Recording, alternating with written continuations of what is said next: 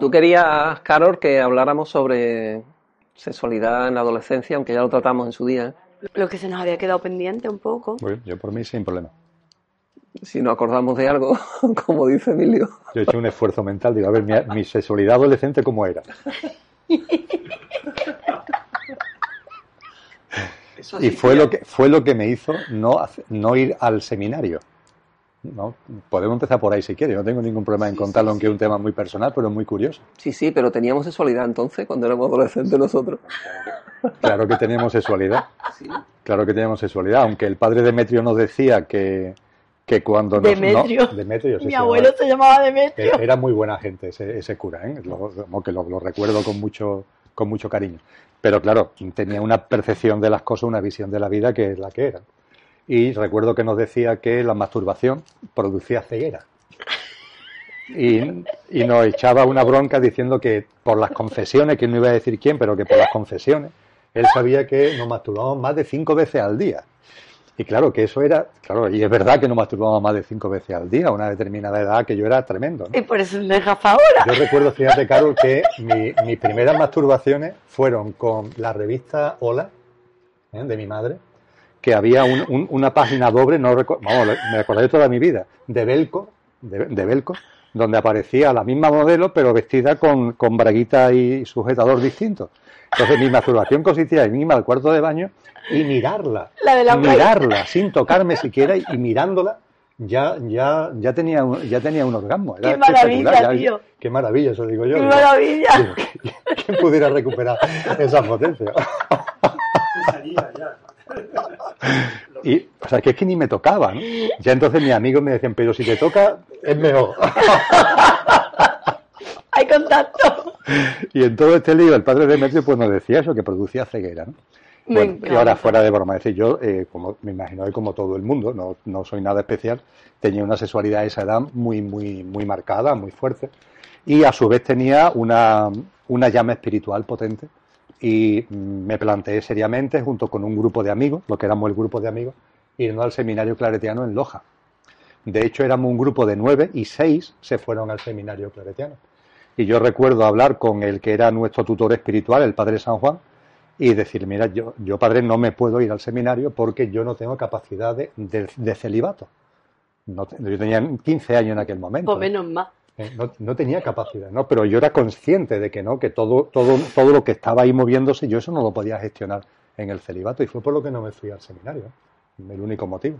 Así que esos son mis recuerdos así apresurados de la sexualidad adolescente. ¿no? Mm, eh, es fuerte, es que es fuerte, vamos. Yo, además, que me está pasando? Que me están viniendo entre terapias y tal muchas personas que me tengo que ir a sus orígenes. Porque la mayoría de los abuelos enquistamientos que tienen a nivel sexual es porque los padres o los abuelos, quien sea, los pillaron en sus primeros juegos de masturbarse. Entonces ahí, ¡pum! La bronca, el no sé cuánto. A mí misma me pasó, pero me están llegando un montón así. Entonces yo las hago que vuelvan allí, que los revivan. Pues ahora te vas a poner delante del espejo. Y entonces empezamos a trabajar con eso. y La primera que me dijo eso fue Carmen. Y a partir de ahí fue cuando empecé a trabajarlo. Yo creo que ayudaremos a despertar y ayuda a muchos adolescentes, pero también a gente que se ha quedado ahí en esa etapa enquistada. Porque la sexualidad, tal como tú lo ves, Carol, per- perdona que yo le haga una pre- La sexualidad eh, adolescente femenina es mm, semejante a la masculina o tú crees que hay diferencia? No, hay mucha diferencia. Hay mucha diferencia. Porque el hombre es para afuera, el, el chico es para afuera, es todo para afuera, se hacen competiciones a ver quién me da más lejos. Y nosotras es como, uy, pecado, ¿esto qué? es?". Bueno, yo descubrí la masturbación, os lo voy a contar que no estamos ahora, porque yo empecé viendo una película con el vaquero puesto a descubrir que si me movía para un lado para otro, a mí me estaba empezando a dar mucho gustito, yo no sabía que era aquello, hasta que me empezó a entrar mucho calor, mucho calor, mucho calor, y dije, ¿esto qué yo?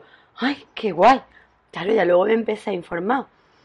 Pero yo tengo un mogollón de amigas que es que yo si no me toco un hombre, yo no me toco porque eso no puede ser bueno. Ahora, Actualmente. Actualmente, y cuando yo tenía 15, 16 años, que tengo 40, pero sigo teniendo amigas que no se tocan, que no saben lo que es su cuerpo, que no se han abierto el chochete delante de un espejo y no saben lo que tienen. Así. En los círculos de mujeres eso se ha trabajado muchísimo. Entonces, como todo es para adentro, es la espera del príncipe azul, a ver si me toca, a ver qué tengo ahí. Así, yo, ¿cuánto podríamos decir? ¿Un 90% de mujer así? Carmen. Brutal. Que sepas que en uno de los vídeos nos han preguntado que si podríamos hablar de la sexualidad adolescente. Supongo que porque alguien tendrá hijos adolescentes y no sabe cómo, cómo gestionarlo. Mm. Entonces creo que tanto desde nuestra adolescencia como para dar algunas aportaciones para gente que están ahora con los adolescentes, creo que puede ser bueno tanto como por un lado como por otro. Sí, sí, yo no sé, yo recuerdo el primer beso que di a una chica fue obligado. O sea, fue, fue la chica la que me besó a mí, porque no me gustaba, pero era la hermana de un amigo, de un buen amigo, que iba detrás mía, y en un guateque de eso me besó, me besó con lengua y tal, y me produjo tal repulsa, porque no me gustaba nada, ¿no? Digo, esto tiene que ser, uff, qué horror. Y después ya cuando besas a una chica porque eres tú quien lo quiere besar, es totalmente distinto, ¿no? Es un poco el beso, el, por, distinguir ahora lo que es sexo, sexo, lo que es amor, el sexo con amor, ¿no? El dar un beso por amor o un beso por alguien de decir, bueno, pues están los amigos viéndote, es, eres muy machote, que una tía además, una niña, tendría eso, 14, 15, 16 años, en esa época. Es muy machote que te bese una que esté detrás tuya, ¿no? Pero a mí me, me produjo rechazo. Hombre, pensando en la pregunta que tú comentas, ¿no? De la sexualidad, eh, educadores, padres, ¿no? Que pueden estar atentos, ¿no? porque es el momento de, que empieza a aparecer la sexualidad en, sus hijos, Es que las, al, hablar de sexualidad da igual la edad. Lo que hay que remarcar fundamentalmente es la naturalidad. El vivirlo de una forma natural. Esa es la clave. Y por tanto, que el padre o la madre no hagan de la sexualidad una especie de tabú, alguna cosa rara, porque eso siempre va a conllevar impactos eh, psicológicos ¿eh? Eh, e incluso concienciales y espirituales mm, a modo de turbulencia. Entonces la, naturalidad es básica. Ahora podemos empezar a entrar quizá, bueno, ¿y qué, ¿y qué significa la naturalidad exactamente? ¿no? Pensando en un chico una chica de 11, 12, 13, 14, 15 años, ¿no? ¿Qué es la naturalidad? Pero yo creo que eso es lo primero. Oye, naturalidad. Afrontar el tema con mucha naturalidad. De la misma forma que se van afrontando otras etapas de los hijos. Los hijos van creciendo. El bebé al principio no anda, después anda. Al principio no tiene prácticamente autonomía, ya van teniendo autonomía. Empiezan a salir solos, empiezan a ir al colegio solos. Pues de la misma forma, de la misma forma, hay que vivir la, la toma de conciencia por parte del niño y de la niña de la sexualidad. Los padres tienen que vivirlo con mucha naturalidad. Pues empezamos por ahí si quieres. Y si tú me quieres hacer esa pregunta de la diferencia entre chico y chica, yo encantada, ¿eh? si estamos ya... Naturalidad y teniendo en cuenta de que no hay un plazo para que a un niño le salga un diente, no hay plazo para que aprenda a andar, no hay plazo para que empiece en su sexualidad. ¿eh? Que siempre parece que, bueno, que hay niñas sobre todo que se notan mucho más, que con 11 años están desarrolladas, son mujeres, y otras con 14 años, 15 años están todavía sin desarrollar. Y hay agobio en que los veo, ¿no? Yo tengo una hija que es adolescente y lo veo. Y, yo lo que digo es que no hay edad, no hay una edad para aprender a hablar, para aprender a andar, para desarrollarse, que todo tiene su ciclo y en cada uno de ellos es perfecto el ciclo. Y que hay que respetar el ciclo y dejarnos de comparar. Dejarnos de comparar, ¿eh? Es importantísimo, siempre estamos comparando los estudios, en el trabajo, en las posiciones sociales en el sexo. Cada uno es cada uno, como decimos, como sí, cada uno es cada uno y cada uno tiene su propia evolución, su propia eh, sexualidad, su propio recorrido y que hay que respetarlo y vamos a dejarnos de comparar. Pues empieza Por favor. donde Sí, la diferencia, somos iguales, pero somos tan distintos los hombres y las mujeres que en el tema sexual también, también hay esa, esa, esas murallas que es bueno que conozcamos ambas partes para respetando, ¿verdad? Con respeto, con amor, con pero hay que conocer. Es importante que conozcamos tanto que el adolescente chico conozca la sexualidad de las manifestaciones que ocurren en, la chica, como la chica conozca las del chico. Por supuesto, a mí me parece que es súper importante porque a la pregunta esta que me hacías antes, ¿no? Que si es diferente la, la sexualidad en hombres y mujeres, en niños y en niñas, empezando por ahí.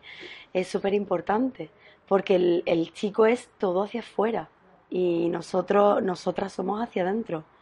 Entonces, al ser hacia adentro, eh, os comentaba que la mayoría de amigas que yo tengo, eh, yo era una rompedora. porque claro, yo me, tocaba, me buscaba, me metía al dedo, yo quería ver lo que había ahí dentro.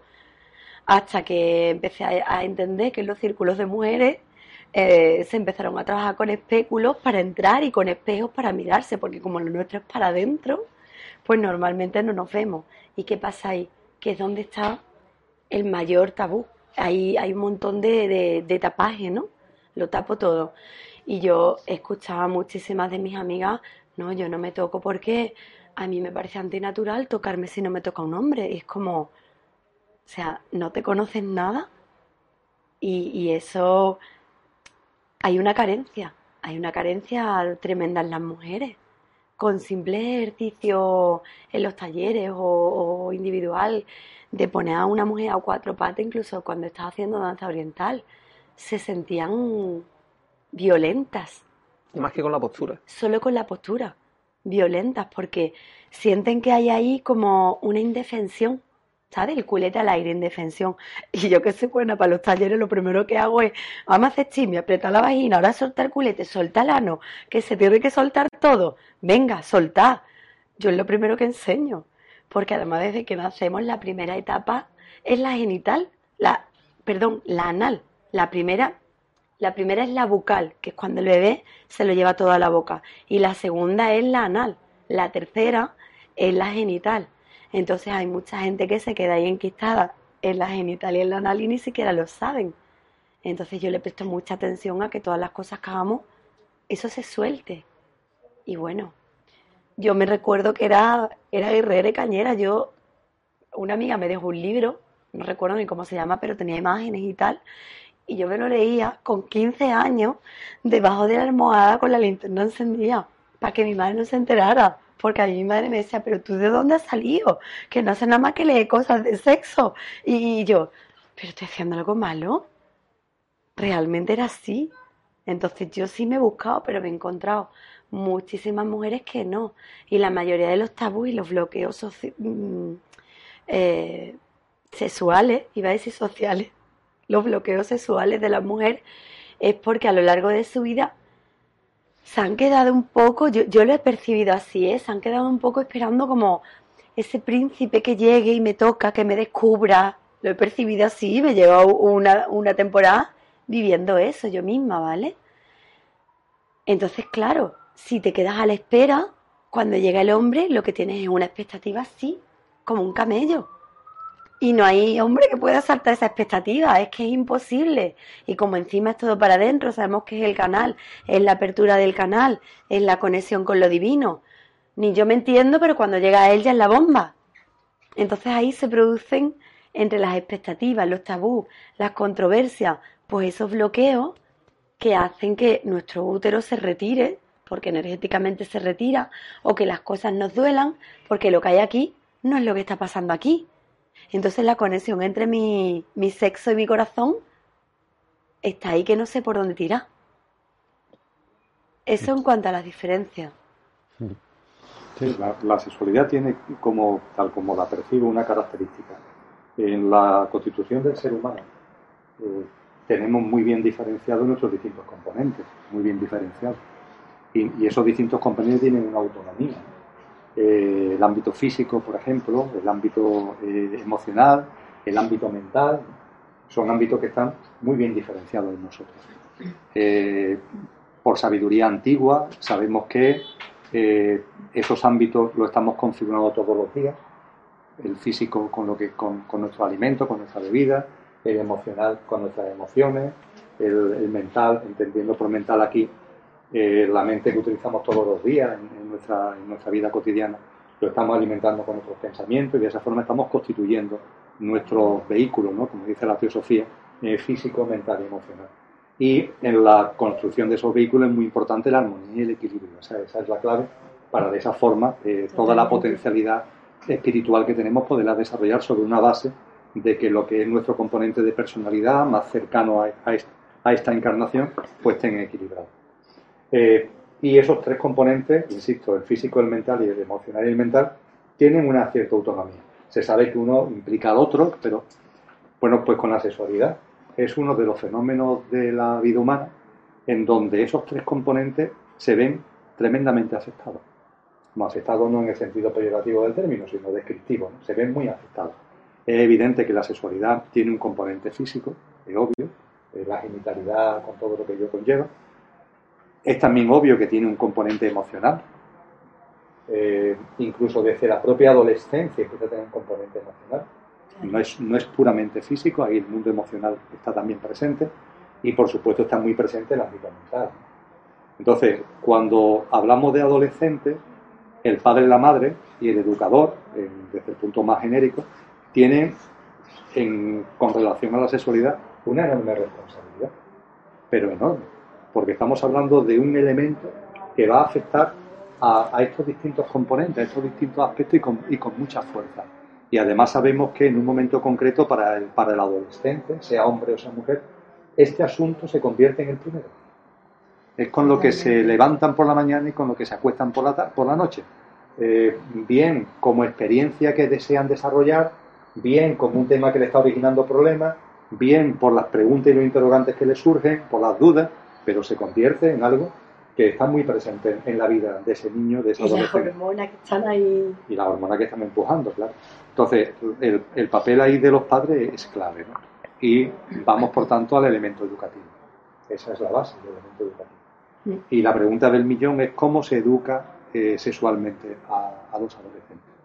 Y la pregunta mm, núcleo fundamental dentro de esas muchas preguntas que a mí me han planteado algunos padres y que yo me he planteado cuando mis hijos tenían esas edades es hasta qué punto lo impulso, hasta qué punto hablo para que practiquen la sexualidad, para que la, para que la desplieguen, vamos a decirlo así, o como educador tengo de alguna forma que explicarle, eh, sentarme, hablar, pero a su vez retenerle las ganas. Eh, porque claro, hay un problema, ¿no? y ese problema es que puede haber un contacto sexual de ella con él o de él con ella, que bueno, empezamos con el lío de los embarazos, que si no sé qué, que si no sé cuándo. Y hay, hay muchos padres y hay muchos educadores que no tienen claro dónde está ese límite de decir, bueno, me voy a acercar a mi hijo para hablar, o a mi hija para hablar de esto, voy a ser lo más sincero posible, lo más claro posible, pero ojo, a ver si voy a pasarme de la raya y lo que voy a hacer es que mi hijo mi hija lo estoy casi lanzando a ese mundo de, de promiscuidad, vamos a llamarlo así, eh, y que además eso puede conllevar, sobre todo si es una hija más todavía, ¿no? los tabús que tenemos en la cabeza, puede conllevar una, un embarazo. Entonces ahí los padres y los docentes están en, una tensión ¿eh? con relación a esto. Pero ¿creéis que realmente afecta tanto a los padres? ¿Hay esa confianza con los padres y los docentes para que un adolescente permita, pero debería haberla, pero la hay? ¿Vosotros creéis que la hay? Yo creo que todavía hay. O sea, ¿nos dirigimos a los padres, perdona, ¿nos dirigimos a los padres y a los educadores o nos dirigimos mejor a los adolescentes también para decirle, independientemente de lo que tu padre o tu madre te diga, tened presente que vuestro cuerpo es vuestro cuerpo? que tenéis que respetarlo, tenéis que aprenderlo, tenéis que tocarlo, mimarlo, acariciarlo, conocerlo, tenéis que eh, experimentarlo. ¿Me explico? Porque los padres educadores, ¿hasta dónde llega esa confianza? ¿no? Yo creo que diferenciando esos puntos podríamos dar un poquito por las tres partes. Porque, mira, lo que se me viene a la cabeza todo el rato son los ritos de paso y las iniciaciones que nosotros estamos haciendo. O sea, nosotros cuando le estamos poniendo el lenguaje del masculino y el femenino a la gente que viene a los talleres, nos volvemos al renacimiento. Y entonces ahí llegamos a los ritos de paso. Lo primero que nos encontramos son todos los tabús y todos los bloqueos sexuales que hay. ¿Por qué? Porque como bien decía Emilio antes, se ha perdido la naturalidad y ha habido un montón de, de niños. Vamos a ver, la sexualidad la despertamos con cuatro, cinco años, yo he conocido hasta bebés que tenían una sexualidad súper desarrollada porque los padres eran muy promiscuos, eh, estaban, estaban muy sexualmente muy activos, perdón, he utilizado una palabra mal utilizada, estaban muy activos, entonces esa energía sexual que se estaba moviendo en la casa, al bebé la recibía y la bebé, que era una, nena, pues no paraba de masturbarse por por otro. Entonces, claro, y además me encontrado con un montón de padres que, se han encontrado a, los, a los bebés 3, 2 años, 3 años, 4 años masturbándose en el supermercado, en el colegio, en la guardia, claro, y se les ponen las caras coloradas. Y es, y es lo que dice Emilio, es tratarlo con naturalidad, es coger a ese bebé y explicarle, mira mi amor, esto es natural, pero es algo privado, es algo reservado para ti. Tu cuerpo es sagrado, lo tienes que mimar, tocar, acariciar, pero no es algo para que lo hagas en público porque es especial, es muy especial, es desde ese punto de vista del amor. Entonces yo parto un poco desde ahí. Y claro, cuando me voy pensando en todo esto, en el tema de ritos de paso, como hay tanto corte, nosotros normalmente, salvo esos bebés más precoces, yo he hablado con amigas y si es verdad que a los 4, 5, 6 años estábamos jugando con el vecino, con el hijo del vecino de la misma edad, con la amiga y siempre estábamos jugando a médicos y, y vaqueros y cosas por el estilo, buscando eso, porque es normal que se despierte. Entonces los más activos sexualmente quizás eran los que los podíamos promover. Claro, el miedo siempre al que te pillen. Eso crea un peso que es tremendo. Mm. Pero tenemos que tener en cuenta que las niñas despiertan la sexualidad con el padre y los niños despiertan la sexualidad con la madre porque son los primeros modelos del sexo contrario que tienen. Y por ahí ya eso empieza a abrirse. Entonces, si empezamos a dar cortes por todas las creencias que nosotros llevamos, pues ya estamos empezando con el tabú, con las creencias, con la problemática. Y en los ritos de paso, si se les coge, tener en cuenta que los ritos de paso de la cultura celta y ibera, estamos hablando de siete años y tal, una edad muy temprana para lo que los padres están creyendo que, que, es muy temprano. Y yo digo que no. Además, los niños de hoy en día vienen de un espabile que es para fliparlo con ellos, vamos. Entonces, eh, en ese rito de paso se les explica que su cuerpo es suyo, que se toquen, que se mimen, que se acaricien. En los grupos que nosotros hacemos, yo les digo, quiero veros, vamos, peinándole el pelo, acariciándola, tocándole todo el cuerpo, tiene que sentir eso. Tanto, sobre todo a las mujeres, porque los chicos sí llevan otra energía más de hacer juegos o de caza o, o algo más activo, ¿de acuerdo? Y entonces ahí muchas por primera vez se sienten, ¿cómo lo puedo explicar? Tocadas desde ese lado salvaje, libre, voluptuoso que tiene el ser humano de manera natural. No sé si me estoy explicando con claridad. Pero esos ritos de paso que comparte, esos son eh, experiencias de personas adultas que reviven su sexualidad de niño para evitar o desbloquear cosas que hayan ahí ¿no? Tabúes que haya desde entonces. Efectivamente, son experiencias de personas adultas, Enrique, pero que a las personas que lo están haciendo ya con nosotros es que se le activa solo. Dicen, tengo una niña de 6 años, un niño de 6 años, 7 años. Yo ya estoy viendo cómo le hago el rito de paso. Entonces eso se está volviendo a despertar. A mí una cosa que me pone los vellos de punta porque es recuperar el decirle al niño a la niña, tu cuerpo es sagrado, tócatelo, siéntelo, mímalo, porque si no lo primero que estamos haciendo es cortar los instintos básicos. Y ahí es donde está lo que estamos hablando de la naturalidad.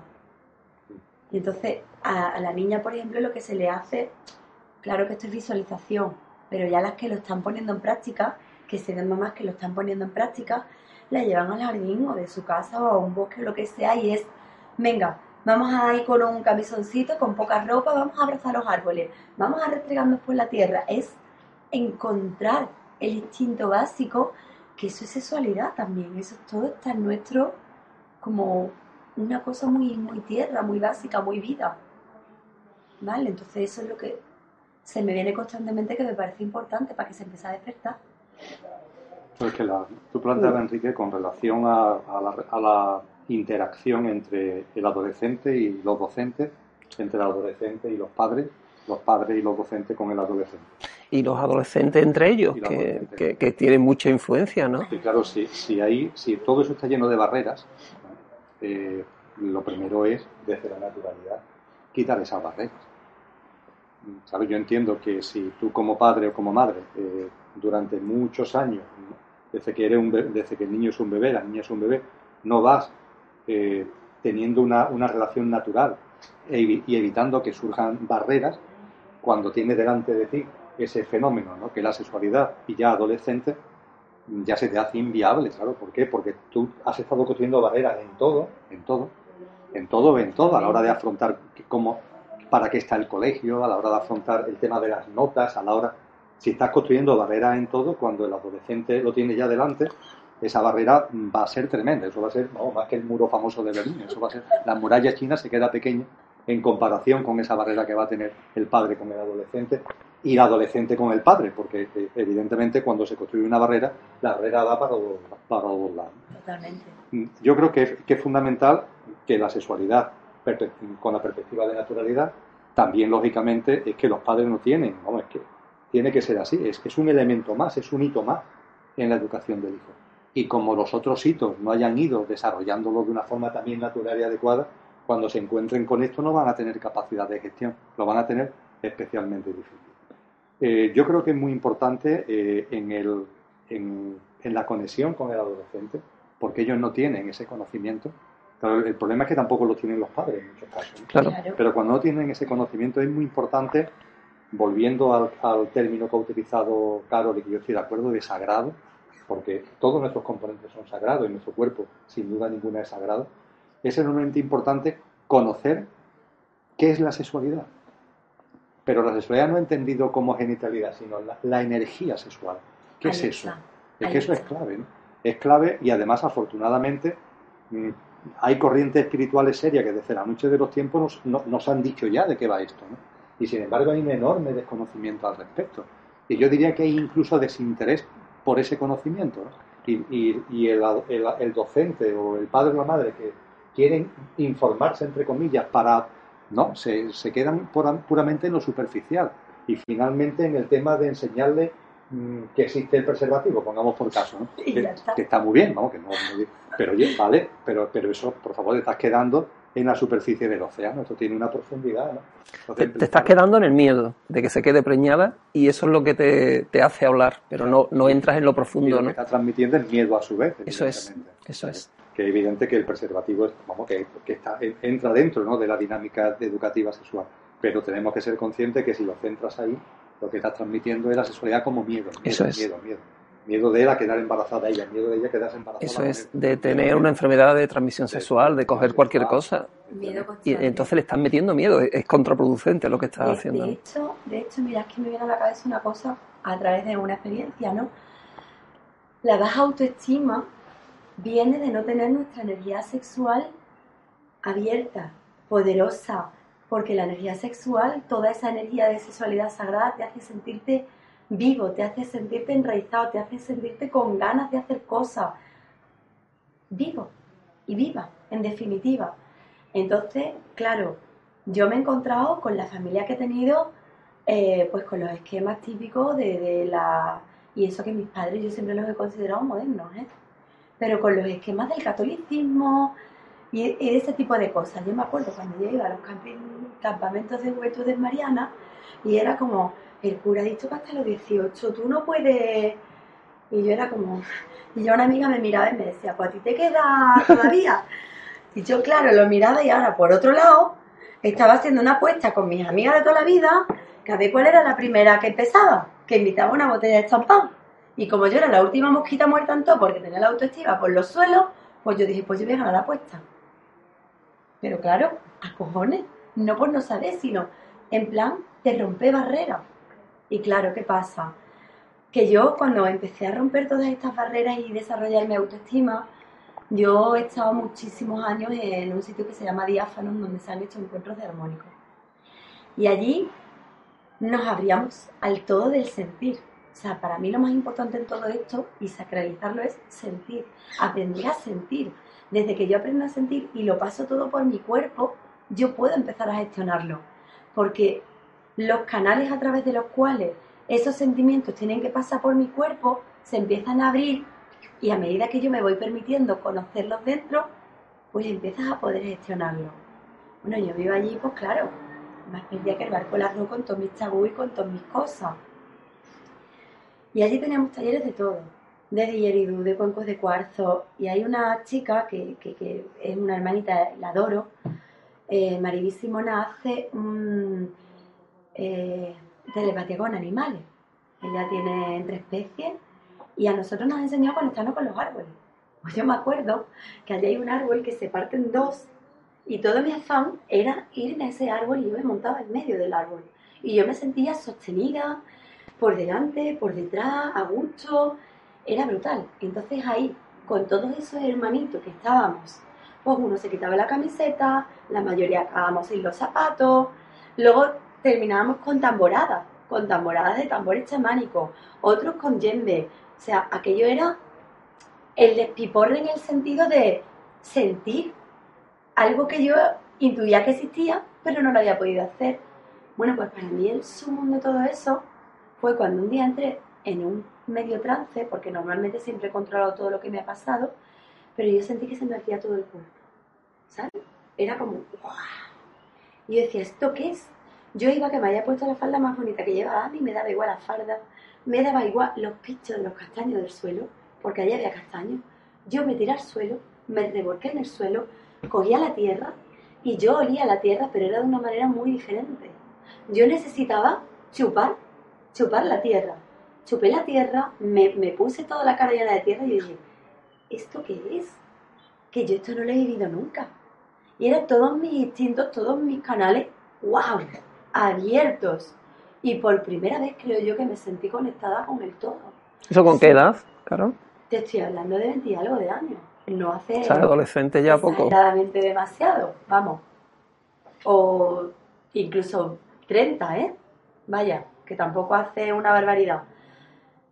Y yo me sentí ahí súper conectada y diciendo por primera vez, yo quiero esto para mi vida. O sea, yo, yo sentía que sacaba mi leona de dentro y decía, ¡ah! ¿Esto qué es? ¡Qué guay! Y quería transmitirle eso a los demás y no sabía cómo hacerlo. Y la, frase preferida de, de todos los que estaban allí era, tía, ¿cómo lo haces? Tienes una cara de orgasmo. Y yo era, yo creo que me estoy orgasmizando conmigo misma. Entonces esa frase a mí se me ha quedado. Y en los talleres que yo recibí del masculino y el femenino llegaba mucha gente y me decía, yo quiero hacer lo que tú, yo quiero tener orgasmos como tú. Y yo, claro, decía, orgasmo, lo que yo entiendo por orgasmo no es. Pero realmente se me abría todo el cuerpo, me conectaba con el todo. Y claro, muy al contrario del pensamiento que tenemos del OM de la meditación, llego a ese estado del nirvana a través de la meditación. Pues no, yo llego por todo lo contrario. Tambores, tierra, agua, naturaleza, aire, cantar, bailar. Y era una pasada. Y de verdad que yo digo y, promuevo que experimenten el cuerpo, que experimenten el cuerpo, la naturaleza, caminar descalzos por el, por el bosque, por un jardín, por la tierra, pero que se haga un poco a menudo, que nos salvajemos un poco. Es que para mí eso es sexualidad. Y a partir de ahí yo empecé a ver todos mis complejos de autoestima cómo se iban rompiendo. Y diciendo, pero si yo estoy conectada con, todo esto. Eso que yo sentí antes, ¿qué es lo que es? Y pude ir venciendo muchísimas cosas. O sea, los niños que experimenten, que, que sientan, que vivan, que se conozcan, que, que hablen, que compartan. Yo tendría el complemento mm, de con educación. Siempre. Estoy de acuerdo. es decir, entendiendo por educación, vamos a llamarle por su nombre, sabiduría. Con sabiduría.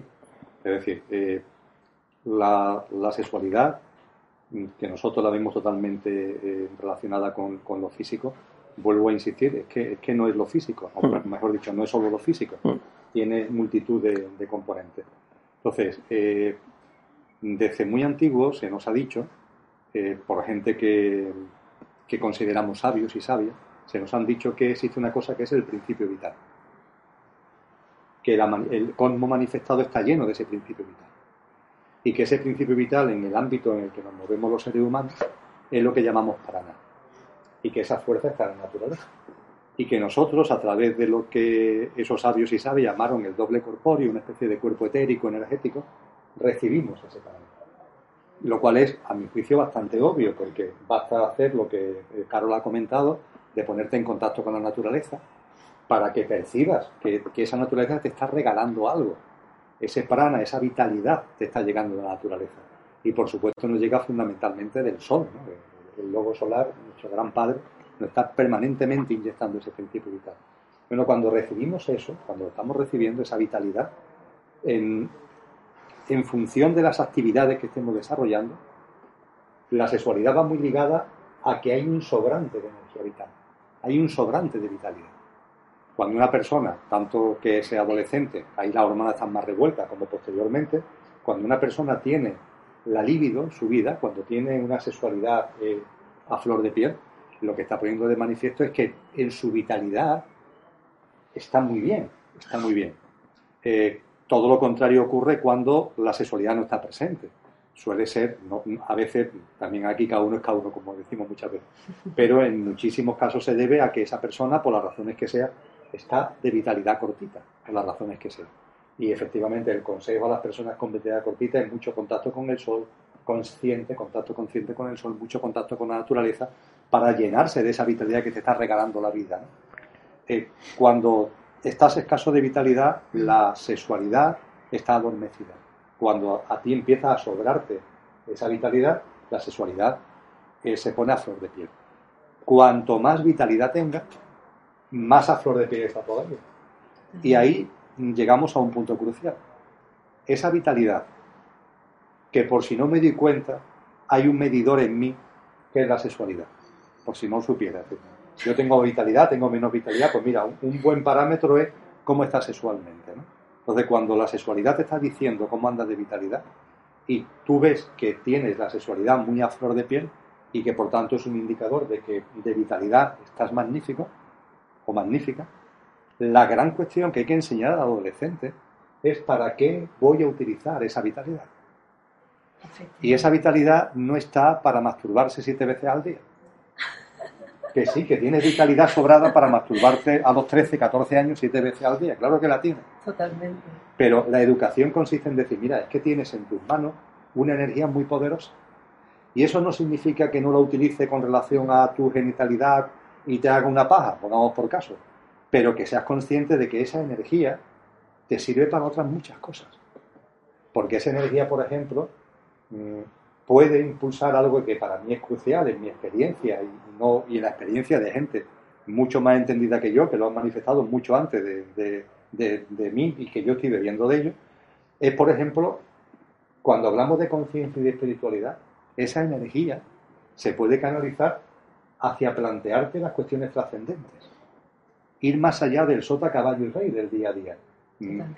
Cuando andas cortito de vitalidad, eso es muy complicado, hmm. porque ya eh, gestionar el sota, caballo y rey todos los días, ya es que no da más de sí. Entonces, cuando tú tienes ese sobrante de energía, ese sobrante de energía, dedicarlo a las cuestiones trascendentes.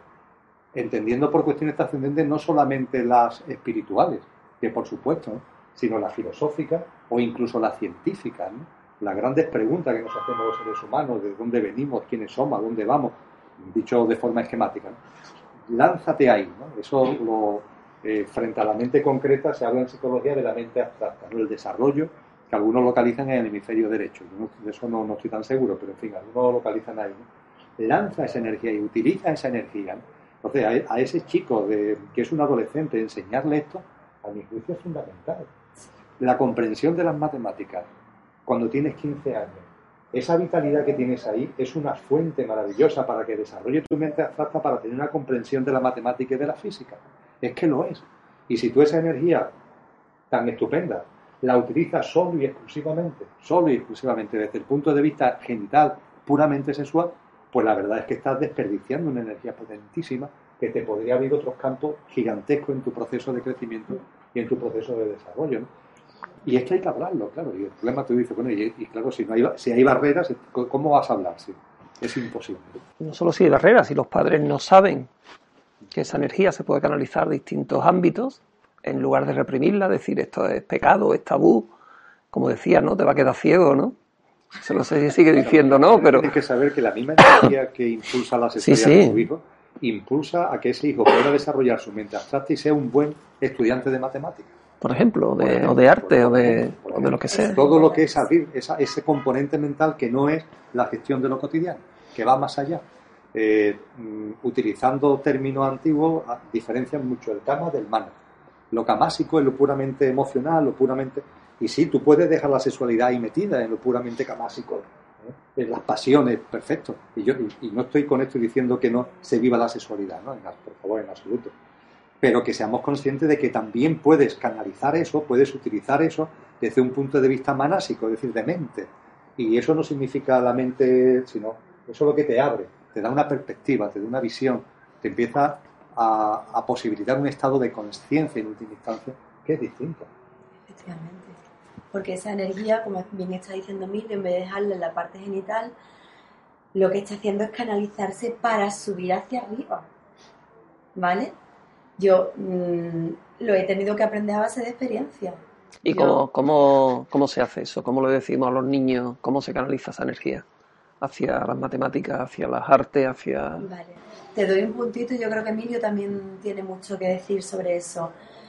Eh, para mí es con intención, porque yo soy signo de fuego y sexualmente siempre he sido muy activa. Soy fuego por todos lados, lo mire por donde lo mire. En el calendario chino, en el maya, en todos. Entonces yo le decía a una amiga, yo me hartaba ya de reír porque le decía, chiqui, que yo estoy que me subo por las paredes, que yo no sé qué hace ya. Digo, vamos, es que además yo tenía, mi, mi- me hice mi propio celibato en el momento que, que tuve de limpieza de los hombres de un año, porque dije, yo me tengo que limpiar, tengo que cambiar mi vibración, ¿no? Y yo decía, me subo por las paredes, o sea, o me voy a correr, o pego bote, y hasta que ella me decía, mastúrbate, digo, no lo sé, y ella me decía, intenta canalizarla. Bueno, os voy a contar un poco las, dos las dos vertientes que yo probé. Esto de date una ducha de agua fría a ver si te relaja, yo creo que eso es volver a cortar.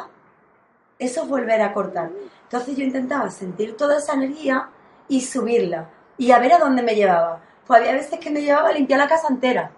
Me llevaba tres horas, pim, pim, pim, pim, pim, pim, no podía parar. Había otras que me llevaba a salir, a hacer algo. O había muchas que me llevaba a bailar. Yo, por suerte, soy bailarina y creo que he podido canalizar muchísima de mi energía sexual bailando. ¿Qué pasa? Que sin darme cuenta, al estar haciendo movimientos circulares de giro y tal, se ha ido provocando en mí una espiral ascendente energética que toda esa energía sexual ha hecho que me pudiera comunicar en un abrazo con otra persona y con la música me fuera. ¿Me, me estoy explicando bien en ese sentido? Entonces yo creo que por ahí me he podido expandir muchísimo y he podido aplacarlo, porque para mí era sentir ese abrazo más ese movimiento y sentir todo lo que mi cuerpo quería expresar. Entonces, en ese sentido he tenido suerte en el tema baile. Y luego la otra ya, cuando no podía más, dije, bueno, pues mira, a hacer una cosa. Voy a probar masturbarme, pero voy a cambiar mi manera de masturbarme. En vez de pensar en lo que la sociedad me ha enseñado y a donde mi mente me ha llevado, que, que si es en baja vibración, pues son en imágenes feas, o en porno, o en determinadas escenas chungas, de películas y de cosas que hemos visto, ¿vale? Pues yo dije, pues voy a sentir que me masturbo para mí, que lo hago por mí y que quiero, de alguna manera con esto, llegar a lo más alto de mí que pueda llegar. Y yo sentía cómo me salía todo el canal mío de luz potente, se me iba para arriba y yo decía que esto sea para mí y para conectarme con Dios. Eso era lo que yo sentía, lo que yo pensaba. Sea Dios, la fuente, llamémoslo como cada uno quiera. Y a mí ahí fue donde se me empezaron a abrir las memorias de sexualidad sagrada. O sea, yo sentía como por debajo algo en mí hacía en círculos así, como un mar que se desprendía en olas, y arriba hacía un canal, ¡bum! Y se iba hasta, hasta lo más profundo de la fuente. A veces me veía envuelta en colores, otras veces me venían pensamientos, pero con una certeza a mi corazón clarísima, y luego me sentía que mi cuerpo estaba tranquilo, satisfecho, apaciguado, pero además con más energía, que tenía ganas pues de ir a bailar o hacer algo, ya no peleándome con esa energía que estaba en mí. He probado por, por todos los caminos. Entonces yo no tengo una solución para decir, esta es la pastillita mágica, no hay pastillitas mágicas. Yo doy mi experiencia y desde ahí que cada uno pues pruebe y diga, a ver, voy a probar por aquí, voy a probar por aquí. Pero lo que considero más importante es la intención. La intención con la que yo me estoy haciendo el amor a mí misma. La intención, si es para descargarme, si es para encontrarme, si es para conectarme a otro algo, o a ver si esto me están diciendo que es una energía que hay aquí para mí. ¿Cómo se puede manejar dentro de mi cuerpo? Simplemente, y yo creo que a cada uno le surgirán mil historias súper bonitas y súper divertidas. Que experimente, ¿no? Lo podemos decir. Que se experimente, que cada uno es distinto y que experimente, a ver qué es lo que siente, con el máximo respeto hacia sí mismo y hacia todos, ¿no? Porque es la base del respeto, hacerlo, como tú decías, que por lo menos los niños, yo digo que hasta de pequeñitos no tienen miedo a nada, no tienen asco, les encanta su propia caca, su propia sexualidad, y ya somos los adultos los que le decimos con la caca, niños, caca, caca, ¿qué caca? Y ya la caca es algo malo, ¿no? Pues la sexualidad igual, es algo malo y pequeñito te lo meten, ¿no? la, la naturalidad el experienciar con naturalidad lo que, lo que es tu cuerpo, desde, desde el conocimiento de ti mismo, también desde el punto de vista físico, eh, desde el respeto, desde, el amor a uno mismo, que es crucial. Fundamental. Que eso provoca después muchísimos bloqueos psicológicos que se manifiestan en la madurez y que en edades muy, muy, muy avanzadas ya te encuentras con personas totalmente bloqueadas ¿no? por, por esa reminiscencia de lo que estamos hablando. Y vuelvo a insistir, es decir, es muy importante la información saber que se sepa de lo que estamos hablando, que estamos hablando de una energía muy potente que tiene multitud de usos y que tú tienes que tener el discernimiento. Claro, eso a un adolescente, ¿cómo se le explica? Pues hablándolo.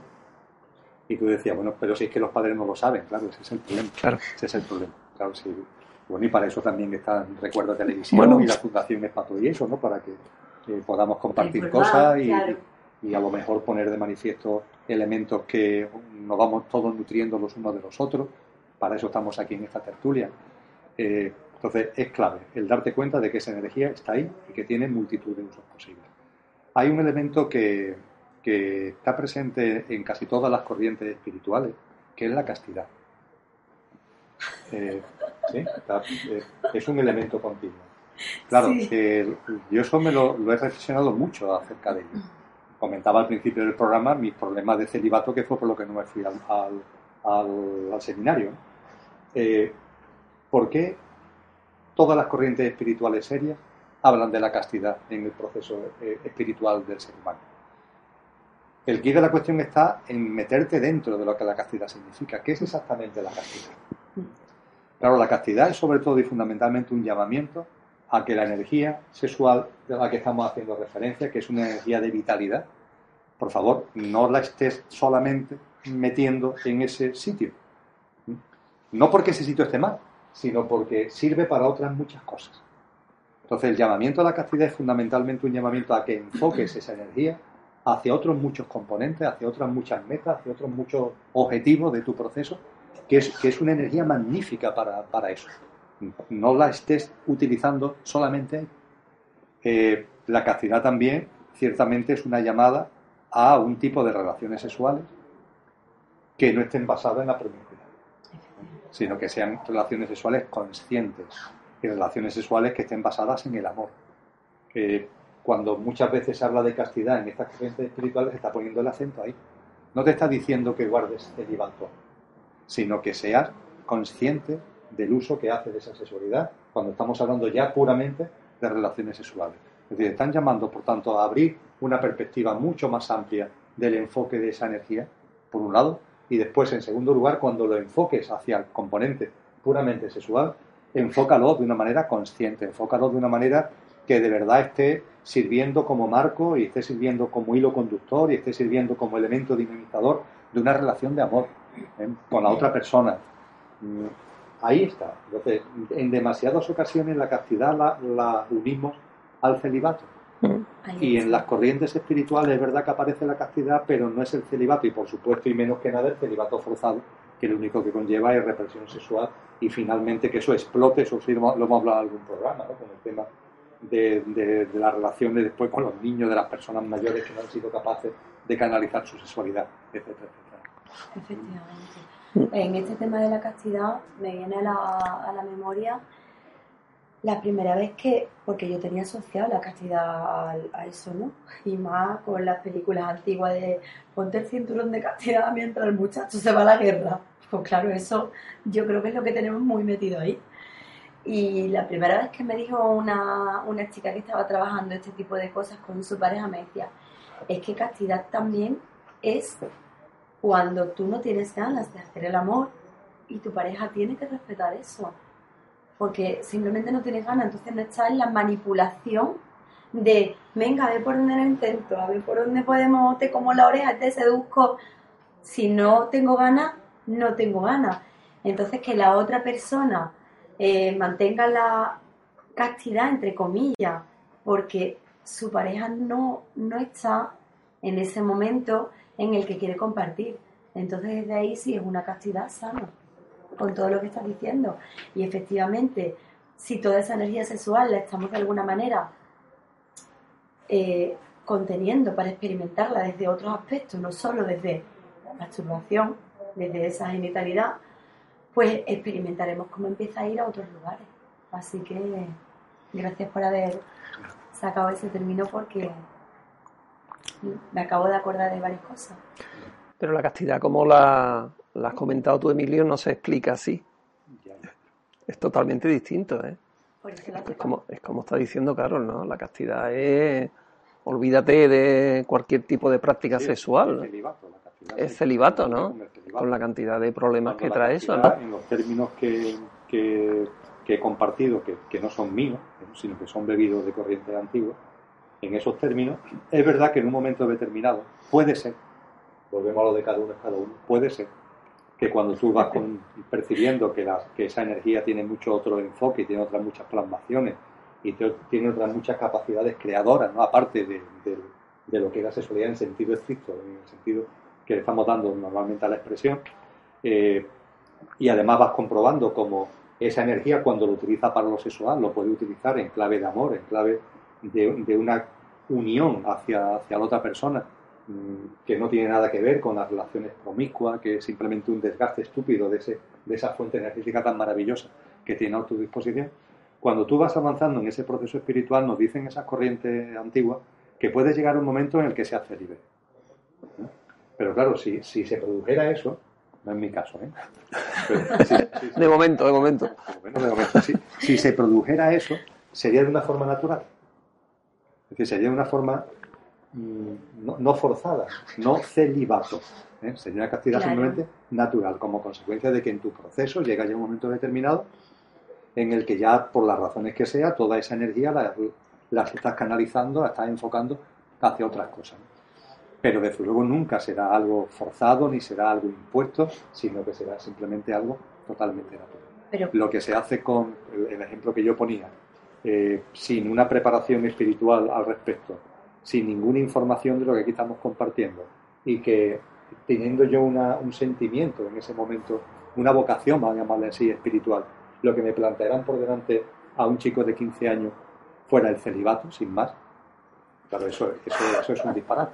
Eso Total. Pero mm, se me ha ido la idea de lo que te, de lo que te iba a decir de eso. Eh, ah, sí, ya. Que lo que tú estás hablando es trascender, que eso lo utilizo yo para cada término y cada cosa. Hay muchas personas que me dicen, no, yo no tengo problemas con esto. Y hago así, lo miro, escargo con un dedito y digo, vale, vamos a sacar todo lo que hay aquí abajo. Y una vez que lo hayamos sacado, con un proceso natural, ya trasciendes, entonces ya estás en la desgana. Pero yo me he encontrado a, a personajes masculinos de mi vida que, me han dicho, no, yo es que ya eso lo he trascendido y me quedo así mirándolo y es como, no me lo creo, no me lo creo porque noto que hay otra serie de cosas alrededor. Ha trascendido la sexualidad. Claro. Sí, yo, yo, también decía estupideces como esa. no el año pasado, hace ya más años, pero también decía estupideces como esa. Y hay gente que me lo recuerda. tus vídeos, tus vídeos los están ahí. Bueno, pues eran, conversaciones más privadas. no sabía que era tu caso, no sabía que era tu caso, pero... Pues sí, no tengo ningún problema en... Confieso que viví. Claro, pero porque, porque pasamos por distintas etapas y por distintos procesos. Pero yo sí, es verdad que al, al dedicarme a esto, que me dedico, pues que veo un montón de cosas de personas que lo dicen y digo, a ver, a ver, levanta debajo de tu alfombra, a ver cómo anda.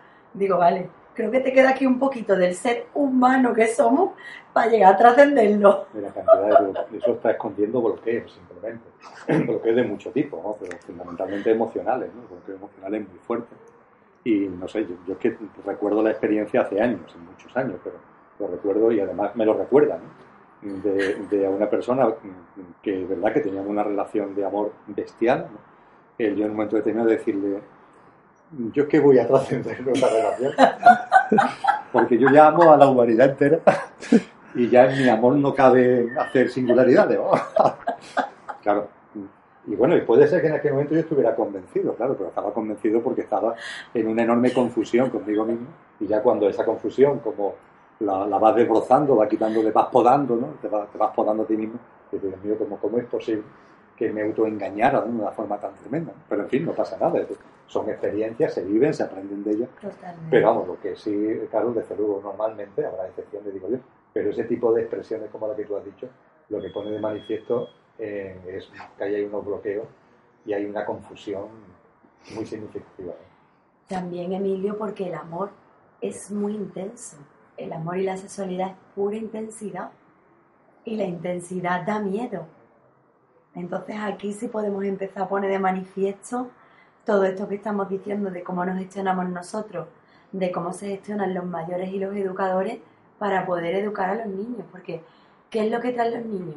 Intensidad pura y dura. Y eso, gracias por traérmelo a la cabeza porque creo que es un punto muy importante. Los adolescentes vienen a poner de manifiesto a los padres la intensidad que ellos mismos se están tapando, o sea, su intensidad, sus hormonas, sus ganas de vivir, de aprender, de hacer de todo, y ahora dice el padre a la madre, ¿eh? Eso yo me lo recuerdo de mí mismo pero claro, yo lo he trascendido, no, lo he metido debajo de la alfombra. Entonces, claro, da muchísimo miedo. El amor, el amor, amor puro es muy intenso. Yo misma que digo, con lo que yo ya he trabajado, yo me he metido ahora en un movimiento de mujeres y yo me siento desbordada de amor. Yo noto como aquí, el chakra del corazón, hay días que me hace clac, digo, wow, todavía, pues todavía, cabe que se pueda ir abriendo cada día un cachito más. Entonces, eso es una de las cosas importantísimas que tendríamos que tener en cuenta como, como dato importante para que, para que esas personas que se encuentran con los adolescentes digan, ah, aquí está la intensidad, vale, voy a tratar de poner mi sabiduría, pero también me está mostrando la intensidad que yo llevo dentro que he tapado y que he dejado ahí a ver por dónde salgo. Entonces, aquí hay muchos escapismos. ¿Por qué no hablamos un poquito de enfermedades de transmisión sexual, sobre todo para los niños, los adolescentes que estamos especialmente dedicando este programa? Y las formas de, uso de preservativos y de, y píldoras y, en fin, hablamos un poquito para adolescentes de todo este tipo de transmisión sexual, de formas de prevención de embarazo, de píldoras. ¿Os parece? Porque quizá no haya una información de este tipo disponible para, para estos seres tan maravillosos, ¿no? Me parece muy interesante. Yo voy a lanzar una, una idea que aunque es un poco bomba, pero me parece interesante que se sepa, ¿vale? Porque me gustaría que fuera el punto de partida de, todo esto. Mira, eh, el ser humano, hombres y mujeres, tenemos la capacidad de decidir sobre nuestra sexualidad al completo voy a ir más para adentro. La mujer, la mujer tiene la capacidad en sí de decidir cuándo y cómo se quiere quedar embarazada. Sin preservativo, sin píldora, con píldora, con lo que sea, como sea. Porque nuestra conexión con nuestro útero, nuestro corazón y nuestro ser interior hace que nos podamos poner en concordancia con esos seres que bajan de otra dimensión a través de nuestro canal a la Tierra. Entonces, esa noticia es una bomba y alguna gente me ha dicho, ten cuidado con eso, porque hay que profundizar un poco ahí. ¿Realmente tenemos esa capacidad y realmente tenemos ese poder? Hasta las trancas. Pero, ¿cómo está? Pues tapado con una alfombra muy gorda tapado con la alfombra del miedo, tapado con la alfombra de las creencias, tapado con la alfombra, vamos, yo me acuerdo la primera vez que iba a hacer el amor, mi madre me va a pillar, sea, qué miedo, qué miedo el simple hecho de que mi madre ya se huela que, que lo voy a hacer. Luego era, Dios mío, que se ha dado cuenta. Y cuando estaba yo intentándolo, vamos, lo iba yo a conseguir ni de coña, porque era, se me va a notar, voy a estar diferente, me va a doler, me voy a quedar embarazada, o sea, no sabéis el peso tan bruto que tiene eso, que a mí me creó mi primer bloqueo sexual fuerte. Era como, no, hasta el punto de llegar a pensar que me había hecho frígida. Eso no es así. Entonces, a través de mis experiencias y de lo que yo he vivido con las personas, los hombres con los que he vivido, realmente he experimentado cómo, no, cómo me puedo poner en contacto con esos seres. Yo estaba haciendo el amor y yo he visto a tres cabecitas ahí arriba asomadas así. Digo, ¿qué estáis esperando? Esperando, ¿Que ¿no? un fallo o que mi subconsciente me traicione, ¿no? Porque yo sé cuándo quiero y cómo quiero que sea. Y he esperado al hombre adecuado, al hombre que ha llegado a mi vida. Me ha costado lo mío, pero ahí está. Entonces yo he sentido aquí, pero, pero aquí no aquí, sino aquí, en mi pecho, en mi estómago, en mi útero. Yo he sentido un miedo, un pánico brutal al quedarme embarazada. Esos son miedos ancestrales, femeninos, de mi familia, esos son totales. Eso es como una cosa de, Dios mío, me he quedado, ¡ah! se me rompe la vida. Eso está ahí. Todo lo que nos han ido metiendo de generación en generación, cuidado, utiliza el preservativo, no sé cuánto. Yo a lo largo de mi historia y con el, y con el historial que yo he tenido, yo me he hecho las pruebas tres o cuatro veces. Siempre han dado perfectamente todo. Pero claro, tanta inseguridad te lleva a que si la sociedad te ha dicho esto, tú tienes que buscarte la manera de que tú estés bien. ¿Qué es lo que ha pasado? ¿De qué me he dado cuenta yo con todo esto? Que tú una enfermedad de transmisión sexual solamente la vas a adquirir cuando estés, estés predispuesto y tu vibración baje como para atraer a una persona con esa vibración y que te la transmita. Incluso si estás con una persona que tiene una enfermedad y tu vibración está muy alta, no te la va a transmitir. ¿Pero por qué te la transmite? Primero, tú atraes a esa persona porque tu estado vibratorio está aquí. Vamos a ponerlo así para que se entienda, ¿no? Mi estado vibratorio está aquí. Yo voy a traer una persona en este estado vibratorio. Mi estado vibratorio está aquí. Yo voy a traer una persona en este estado vibratorio. Entonces, para lo que mi cuerpo esté dispuesto, por eso yo lo que le digo a la mayoría de la gente que se me cruza en el, camino es limpia todas las memorias que tenga, todas las creencias que tenga, levanta la alfombra y vamos a sacar todo lo que tengas. Porque yo he sentido en mis carnes el poder de decirle a un ser, no es mi momento, vete, por favor, quiero que vengas, pero en el momento adecuado. Y yo aquí, ahora mismo, decreto que si no lo pronuncio consciente y coherentemente, no voy a dejar entrar a ningún ser, porque mi subconsciente me ha traicionado un mogollón. Yo soy súper fértil y yo he tenido traición hasta las trancas conmigo misma. ¿Qué pasa? Que cuando yo he podido experimentar esto, se lo he podido transmitir a amigas, hermanas que han estado en ese momento del super susto del, del embarazo. Y he dicho, chica, vamos a conectarnos con tu corazón. Vamos a ver, ¿sientes ahí bebé?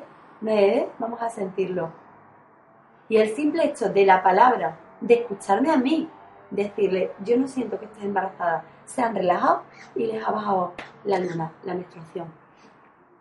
¿Me entendéis? El simple hecho, incluso, podía haber muchas posibilidades de que estuviera embarazada, pero como yo lo tengo tan claro por la cantidad de miedos por las que yo he pasado y con toda esa experiencia que he tenido, que he podido darle la vuelta a ese miedo y sacarlo. Porque claro, ahí también está el deseo subconsciente como mujer de todas las programaciones que tenemos de quiero ser madre. Y en muchas ocasiones quiero atrapar a un hombre y lo voy a atrapar por lo del bebé. Uf, eso pesa muchísimo. Entonces, eso es ahí como un batiburrillo, una lavadora horrible de mil cosas que yo creo que hay que ir sacando una por una y desenmarañando para que realmente sintamos el poder que tenemos aquí. Y el hombre también tiene mucho poder. ¿Cuál es su poder? O sea, cuando vosotros os deis cuenta de eso, para nosotras va a ser muchísimo más fácil. Porque ahora ya se está incluso demostrando científicamente que se decía que la mujer aportaba eh, 22 cromosomas más humo, más, más humo, A uno. el humo, más uno. Y el hombre otros 22 más uno. Pues resulta que se está empezando a demostrar que no, que la mujer tiene la capacidad de aportar lo que ella quiera. De aportar 22 más 1 puede aportar 44 más 2, que viene al caso de lo que os comenté de la mitocondria en, en, el, en el pasado programa, ¿no? Pero claro, me dicen, ¿y entonces por qué se parece tanto al padre cuando después de haberse quedado embarazada lo odian o se han separado o alguna cosa de esta? Digo, vamos a ver, muy sencillo. Tú te has enamorado. Ese era tu ideal de hombre. Dentro de ti has sentido en lo más profundo de todo tu ser y de tus genes, quiero que mi hijo se parezca a este hombre, porque estoy enamorada de él. Clavado. Naces clavado al hombre. ¿Entendéis? Es así de simple. O sea, ese poder lo tenemos nosotras.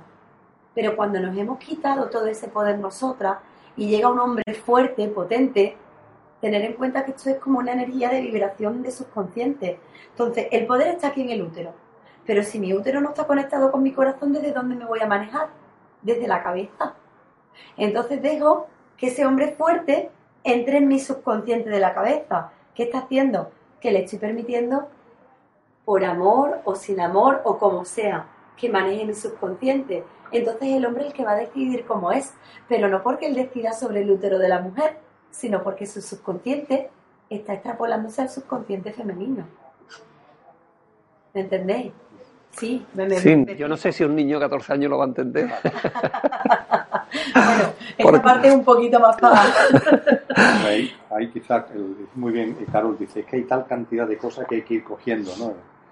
Eh, como metodología y, soy consciente de la dificultad que puede tener esto para la comprensión de un chico o una chica de 14 o de 15, pero también soy consciente de que hay muchos chicos de 14 y de 15 que están muy espabilados mm. y que son mucho más conscientes de lo que podamos imaginar. Eh, como metodología, yo plantearía ser consciente de nuestro potencial, conocer nuestro potencial, y a partir de ahí una vez que tú conoces tu potencial, tú ahora en función de ti y de tu circunstancia te sitúas, pero conociendo tu potencial. Cuando hablo de potencial, ¿a qué hago referencia? Pues en ese potencial hay un elemento que es de información consciente. Lo ha aportado Caro y está aportada desde la noche de los tiempos. Los hijos eligen a los padres. Por tanto, no hay casualidades. Y ese alma, ese alma, está eligiendo a esos progenitores sabiendo perfectamente además lo que son, cómo son y las circunstancias que va a vivir. Y me dicen, bueno, pero un maltratador, un padre alcohólico, sí. También. Sí, también, también porque las experiencias que ese alma quiere vivir encajan precisamente. Mm. sí, sí, estamos de acuerdo todos. que es un elemento de información consciente. Ahí hay un alma que va a encarnar voluntariamente en lo que van a ser sus padres. Punto segundo, el conocer, aunque a lo mejor no se haya experimentado a esas edades, de que hay una cosa en la experiencia humana que se llama amor y que se llama enamorarse. Y que ahí, con relación a eso, no hay que tener ninguna prisa. Que puede suceder varias veces, muchas veces en la vida, pocas veces en la vida, pero que, como tú decías con relación a otras cosas que hablábamos al principio, no hay un protocolo a los no sé cuántos años. No. Hay una cosa que es el amor y que es enamorarse. Y además, enamorarse no tiene edad, con lo cual tenemos que estar muy tranquilos. Eh, mm, hay por ahí una frase que dice que eh, ya cuando vas teniendo una edad, ya no te enamoras. Cuando vas envejeciendo, entre comillas, ya no te enamoras. A esa frase hay que darle radicalmente la vuelta. Cuando no te enamoras, estás envejeciendo. cuando has perdido la capacidad de enamoramiento, es cuando has envejecido. Da igual la edad que tengas, que tengas 90 o que tengas 35, me da igual. Porque eso va unido a, a lo que es la jovialidad, eso va unido a lo que es la energía, eso va unido a lo Las que hormonas segregan cuando tienes ganas de enamorarte. Entonces, eso es lo segundo. primero, que la, la concepción es una encarnación voluntaria de un alma en los progenitores. Segundo, que existe una cosa en la experiencia humana que es el amor y el enamoramiento. Que cuando eso se produce, tercero, que cuando eso se produce, ese amor y ese enamoramiento se plasma de mil formas. No solo la sexualidad, de mil formas. Y quizá la palabra clave ahí, que también es muy antigua, es afinidad es esa relación de afinidad que tú tienes con la persona de la que estás enamorada. Y esa afinidad se plasma de mil maneras distintas, no solo en el ámbito sexual. Seguimos, cuarto, también se plasma en el ámbito sexual. Y en el ámbito sexual se plasma de mil maneras que no son la penetración. Totalmente. Eso también es clave. ¿eh? O sea, que eso también es clave. Porque te hago un pequeño inciso. Hay que experimentar toda esa primera parte antes de llegar a la penetración. Es que es importantísimo, Emilio. Hay que darse tiempo de experimentar el cómo respira la otra persona, cómo respiro con ella, cómo me siento, cómo se siente, cómo puedo disfrutar de un beso. Es que es importantísimo. Continúa, por favor. Eh, había comentado cuatro, cuatro puntos, nada más que me queda uno. Que, vamos, están saliendo ahora sí, no, que tenga esto preconcebido. hablaba de la importancia de esa información de cómo, de cómo es el juego de encarnación, el alma que elige a los progenitores. Hablaba de que en la experiencia humana existe una cosa que es el amor y el enamoramiento, que, que, no tiene, que no tiene edad y que se puede producir una o varias veces y que no hay que obsesionarse con ella, pero que llega, llega. Yo diría que cuanto menos te obsesiones, más llega. En tercer lugar, cuando eso se produce, el enamoramiento, el amor tiene mil plasmaciones, que no solamente la sexualidad, sino mil plasmaciones que tiene como hilo conductor la afinidad que hay entre los enamorados, que cuando ese enamoramiento ya sí se plasma en la sexualidad, esa sexualidad tiene que ser una sexualidad lo suficientemente consciente y sabia como para saber que no es penetración, que hay mil estadios, mil fases, mm, mil formas de, vivir, de compartir eso, que no es la penetración y por fin, quinto y último lugar, también la penetración. Cuando corresponda, que no tiene que ser ni obsesivo, ni tener, ni que la actividad sexual termine ahí siempre, no, no, cuando corresponda. Bueno, pues con esos cinco puntos hay un momento en el desarrollo de un ser humano que puede ser que él y ella decidan libremente, en el momento de la penetración, con todo lo que acabo de comentar, con el conocimiento álmico, con el amor que hay por medio, con todo eso que acabo de que decidan libremente que va a haber una eyaculación libre sin ningún tipo de, cortapisa, sin ningún tipo de anticonceptivo, porque se abren, se abren a la vida con la posibilidad de que ese alma pueda encarnar en ellos como progenitor. Bueno, pues esto es lo que metodológicamente yo pondría aquí. Esto se puede vivir. Está al alcance de los seres humanos el vivirlo, perfectamente. Y ahora a partir de ahí tú ya ves viendo cómo estás tú ahora. Y, y con relación a ese, no sé cómo decirle, a eso que tienes aquí, tú ya en función de tu circunstancia, en función de tu proceso, en función de lo que tú sientas, ya empiezas a poner cortapisa. Oye, es que no estoy enamorado. Bueno, puede ser una importante. No estoy enamorado, es que no estoy enamorado. Bueno, pues perfecto. No nos autoengañamos, no estás enamorado. Entonces lo que estás viviendo con esa otra persona no es una relación de amor. Es, bueno, pues vale, es una actividad sexual. ¿Es sexo? Es eso. A partir de ahí, tú mismo, tu menú de limitación, la píldora, el preservativo, tú, mismo o tú misma a partir de ahí. Y es legítimo, entiendo, ¿eh? que cuando tú no estás viviendo esa experiencia que yo acabo de describir de una forma muy sintética, tú pongas limitaciones. O sea, me parece que es consciente poner limitaciones cuando no se está viviendo esa experiencia. Y tú mismo va hay información afortunadamente cada vez más ¿no? de, lo que son esos instrumentos y tú vas utilizando esos instrumentos para que no se produzca, por ejemplo, el embarazo. Y toma conciencia también de que al poner esas limitaciones, ¿cómo, ¿por qué mares van navegando? Claro. Porque una cosa es que tú no estés enamorado de una persona, que no haya una relación de amor, eh, y que por tanto tú digas, no, es que lo que acaba de describir Emilio como una especie ahí de metodología, el punto álgido de la metodología, yo esto no lo estoy viviendo, y por tanto mi relación va a ser mm, una relación ocasional, no sé qué, no sé cuánto. ¿Vale? Pero mídelo también tú bien, porque volvemos a lo de antes, la sexualidad es una energía que vale para muchas cosas. Y que tú no estés en un estadio ahora mismo de vivir, es que para mí vivir la sexualidad como la acabo de describir, eso es castidad. Eso es, castidad. Y estoy hablando de penetración y estoy hablando de, orgasmo y de eyaculación, ¿no? Pero para mí eso, eso es castidad. Mm. Entonces, cuando tú no estás en esa situación y vas poniendo limitaciones, hombre, por favor, que la práctica sexual, ¿eh? derivada de esas limitaciones, de utilizar preservativos, de utilizar anticonceptivos, de que tiene relaciones con gente que la que no está enamorado o enamorado. Cuando todo eso se está, se está produciendo, que eso no te lleve a un comportamiento sexual mm, de una promiscuidad que, que, no es que sea en sí mala porque está escrito en un libro sagrado que es malo, sino que te está haciendo que tu energía la estés desperdiciando. Disminuya. Simplemente la estés desperdiciando. Es así de sencillo. Mm, totalmente. Y ahí quizás las, ahí las mujeres tenéis más sensibilidad normalmente que el hombre, mm. para captar eso. Ahí, ahí es donde iba a hablar del gran poder del hombre, porque verá, dentro de todos esos puntos, que me encantan los puntos que, que, has dicho, como para darle un poco de estructura y orden, ¿no? Pero es importantísimo cuando el hombre se trabaja con las técnicas de sexualidad sagrada o de tantra de la retroversión de la eyaculación.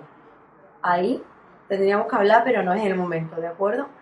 Entonces, cuando el hombre llega a poder retro, retrovertir su eyaculación a esa energía que saldría para afuera, él está reconvirtiendo dentro de sí y está llevando toda la energía para su canal, para reconvertirla para sí mismo. Eso en cuanto a él. Pero en cuanto a la mujer, yo creo que las mujeres les haríamos todas así. Porque con los hombres con los que yo he disfrutado más ha sido con los que han podido tener esas técnicas en sí. Yo me he sentido libre. Porque yo la verdad, sinceramente, estoy agradecida de que existan los anticonceptivos. Estoy agradecida de que exista el preservativo. Porque dado toda esa serie de patrones, creencias, subconscientes y su puñetera madre, que nos tienen un poquito tapaditos y, y apretaditos, ¿vale? Lo agradezco porque son necesarios. Porque como esta sociedad se ha guiado desde el miedo, para que no lleguemos a esos embarazos, a esas enfermedades, son necesarios. Esto quiero que quede constancia por los adolescentes que puedan escuchar este programa. Pero también digo que yo no los utilizo y no los quiero utilizar. Y a lo largo de toda mi historia he tenido grandes problemas. O sea, yo me preguntaba, ¿por qué me encuentro con hombres que no les gusta utilizarlo? Hasta que me di cuenta que era yo la que no quería utilizarlo. Porque me sentía que me cortaban mi libertad y no solo eso, sino que estaba si yo tengo todo este poder de la creación, de decidir, y el hombre tiene todo este poder de llegar a todo lado donde tenga que estar, estoy cortando. Entonces, en vez de hacerme como una disciplina de a ver hasta dónde yo llego y a ver hasta dónde yo llego, lo corto, la disciplina se ha ido a la leche. Entonces ya se basa en la genitalidad, porque lo que queda es la descarga, porque el límite ya está puesto. Entonces ahí, digamos que nuestra nuestra experimentación de ver quiénes somos, hasta dónde llegamos, qué posibilidades tenemos, se ve cortada por todos lados. ¿Vale? Entonces, partiendo de la base de que son necesarias por todas las cosas que tenemos, a mí no me gustan los anticonceptivos porque tenemos que tener en cuenta que son un chute de hormonas para la mujer. Un chute de hormonas que cuando llega el momento de querer tener un embarazo, las pobres mías después, venga, gástate ¿cuánto? 5.000 euros, 10.000 euros en hacerte inseminación artificial. Y yo le digo, ¿queréis dejar de hacer inseminación y venir a pasar por, por descodificación o por cualquiera de las consultas que tenemos de este tipo? Que es que se te quita todo eso porque siguen siendo miedos subconscientes. Y con esas pastillas estamos tapando. Y las peores cosas que yo me he tomado en mi vida han sido las pastillas del día después. Menudo chute de hormona que te queda fuera de juego. Entre, con ganas de vomitar, mareada, que no te puedes levantar de la cama, que no sabes dónde está. Son abortos. Es horroroso. Es un aborto. Claro, pero aunque no hayas tenido concepción, porque yo sé que muchas lo hemos hecho por miedo a ver si me quedado, me lo voy a tomar. Horrible. Y ahí fue donde yo empecé a desarrollar mi poder. Bueno, pues ahora voy a ver por aquí, ahora voy a ver por allí. Eso ha sido coger mi espada sin, sin saber ni dónde estaba y decir, venga, voy a probar.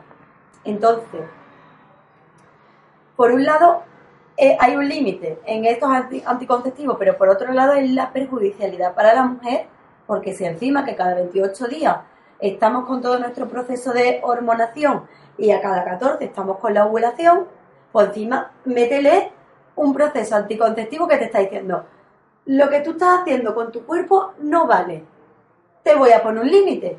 Joder, tío, es que, es que es duro, a mí eso me resulta muy duro.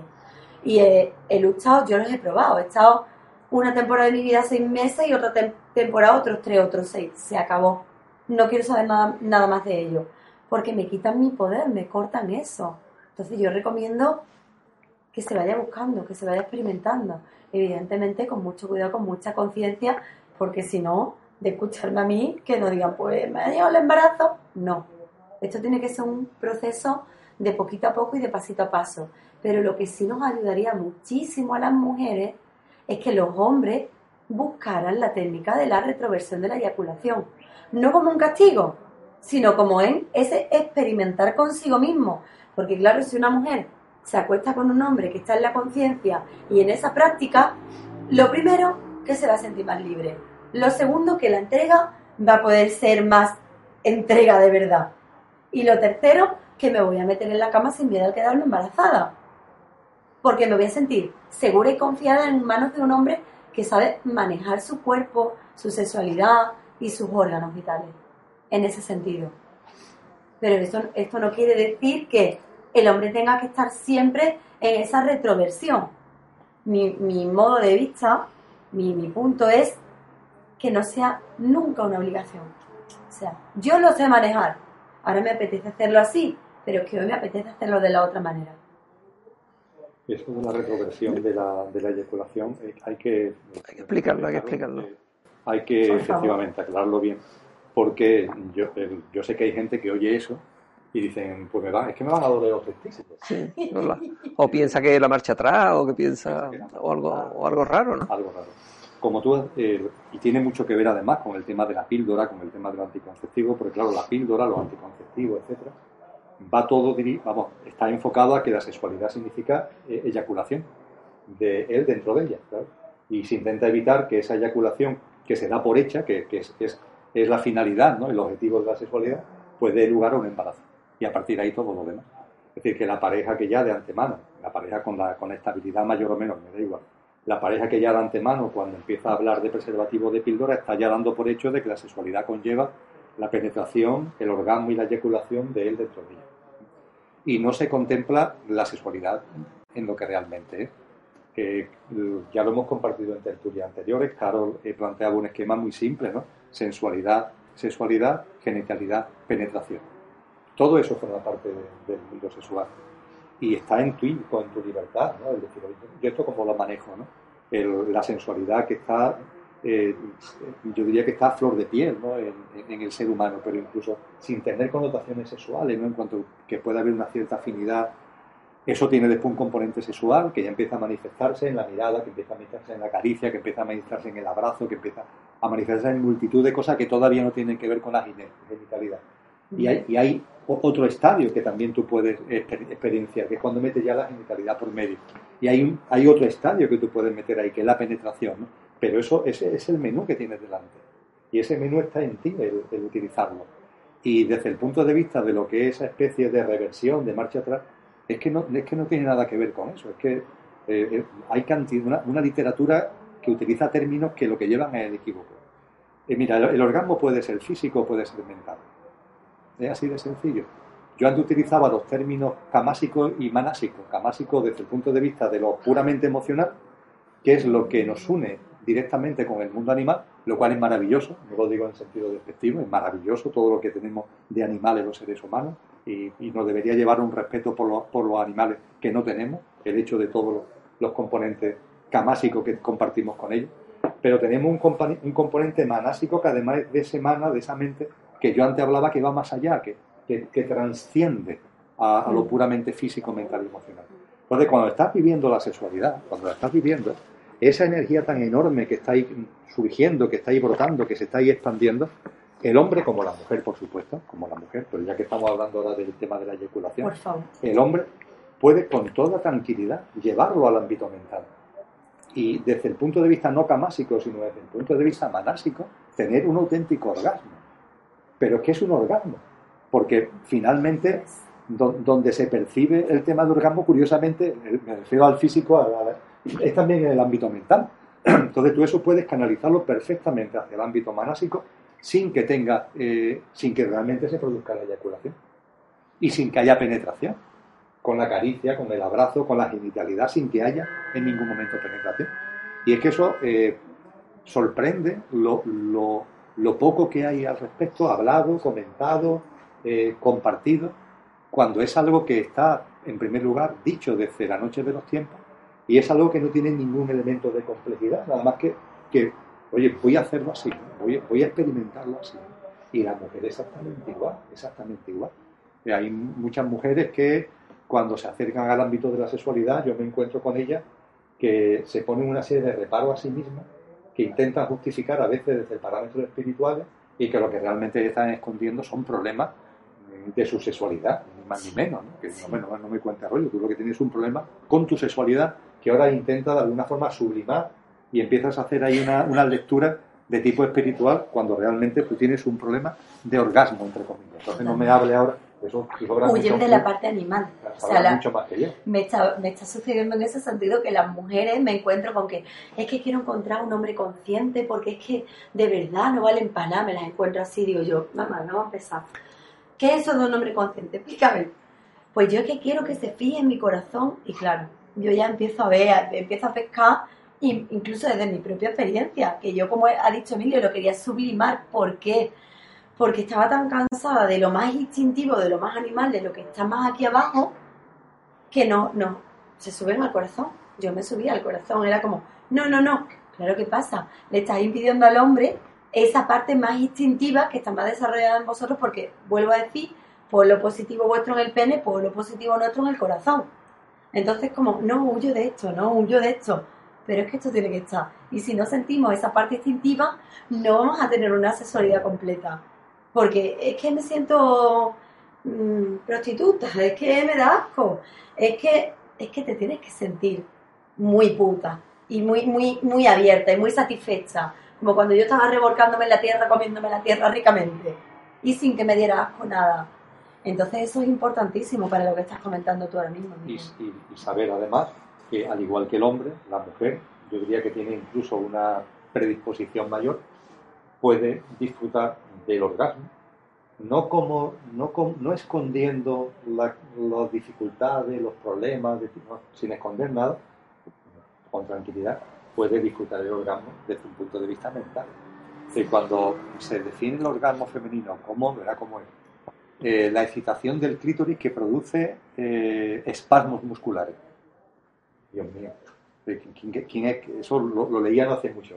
E, eso es el orgasmo femenino, de verdad. A eso reducimos ¿Físico el solo?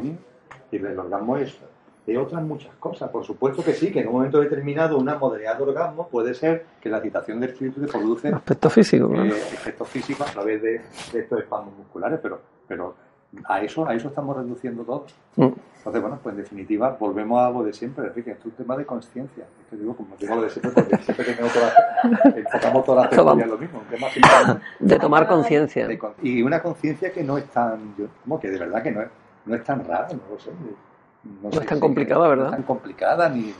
Yo creo que lo que estamos hablando, no sé si a lo mejor algunas personas que sigan el programa pueden sorprenderles, pero son cosas muy sencillas, entre comillas, muy naturales, muy que están además, insisto, escritas desde la noche de los tiempos. ¿no? Mm. Hoy he visto un, vídeo de un hombre que se llamaba, creo que Moji o algo así. No tenía ni idea, no lo conocía, pero me ha encantado porque decía, calla tu mente, calla tu mente y experimenta. Simplemente, ¿qué pasa? Y se lo estaba haciendo a una mujer. Y claro, cuando estaba cayendo la mente me decía, siento que hay algo que me dice, tú estás ahí y claro, por ahí empieza a entrar y se produce algo intenso. Volvemos a que la, energía sexual es intensa. Todo es intenso cuando estamos en el sentir. Entonces yo recomendaría calla la mente y experimenta. ¿Por qué se nos hacen tan difíciles las cosas en vez de tan sencillas? Mm. Porque estamos pipipim, pipipim, pipipim, pipipim. Dile a estos que se relajen y experimenta un poco con tu cuerpo. Ponte delante de un espejo, Mastúrbate delante de un espejo, aprende a amarte, aprende a mirar tu cuerpo, aprende a tocarlo. Yo me harto de reír porque a mí, me, cuando le digo a las niñas y a los hombres, paso el sujetado, porque un día sentí que me estaba asfixiando, que me estaba ahogando. Yo no lo llevo y la gente me dice, pero ¿cómo no lo llevas? Si las tienes súper bien puestas y con la edad que tienes, no sé cuánto. Digo, porque yo todos los días me las cojo, me las acaricio, me las masajeo y le digo, qué bonita está. Y seguía ahí todos los días. Y es que es tan simple como eso, vamos. Yo quiero compartir con vosotros para terminar. Ayer tuvimos una entrevista con una chica, un programa de cerca, que me impresionó. Es una chica que, bueno, con una sexualidad, digamos, normal, de las que se entendían normales. Cuando está con su novio preparando para casarse, lo puedo compartir porque ya lo, ella lo ha compartido públicamente y lo editaremos pronto, ¿no? Pues no veía la boda con el chaval, no veía, no veía, y se mete a monja. En el convento descubre su homosexualidad. Se lo dice a su tutora. Su tutora lo que hace es reprimirla en su homosexualidad, porque tiene que protegerla y la reprime. Se sale del convento, se casa con una mujer, una mujer maltratadora. Descubre el maltrato psicológico hasta niveles tremendos, ¿no? Se separa y bueno, vuelve a casarse con otra chica y, y tiene experiencias importantes con esta chica que hace que ahora mismo su, su, labor es de asistente social, trabaja con mujeres maltratadas, con transexuales y una experiencia de vida maravillosa que la compartiremos también recuerdo de televisión pero que viene esa mujer. que viene tú la conoces María José Sí, bueno te, llamamos ayer pero Sí. te llamé porque digo vamos a llamarla a Carol porque mañana compartimos con ella. Lo que pasa que no estaba digo y, y te llamó desde mi número de teléfono no y es maravilloso y es y es un ejemplo claro de cómo la, la experiencia de vida desde, desde niño te va marcando y tienes que tener la libertad de tomar tus propias decisiones, de ser valiente con la vida y, y tirar para adelante. Una mujer que ya la veréis, si tenéis tiempo o ocasión, Sí. cómo se tira al vacío continuamente a la vida, ¿no? Y da igual lo que le, le cuenten, lo que le digan, y es tremenda su, su lección de, de vida, de enseñanza, de, de valentía, de, La de tirar de para la adelante. confianza en la vida y de, y de atreverse a explorar lo desconocido. ¿no? Eso es que, que desde la. Yo, como. Y tanto que coincido con lo que comentaba eh, Carol, de callar la mente, ¿no? del libro de Sin Mente, ¿no? Va dirigido precisamente Claro. a eso. Pero claro, a mí me gusta decir, la mente hay que callarla. Pero hay otra mente, ¿eh? esa mente superior, que lo que hace es expandirla. Y curiosamente, hasta que no calle la mente, no vas a expandir la otra mente.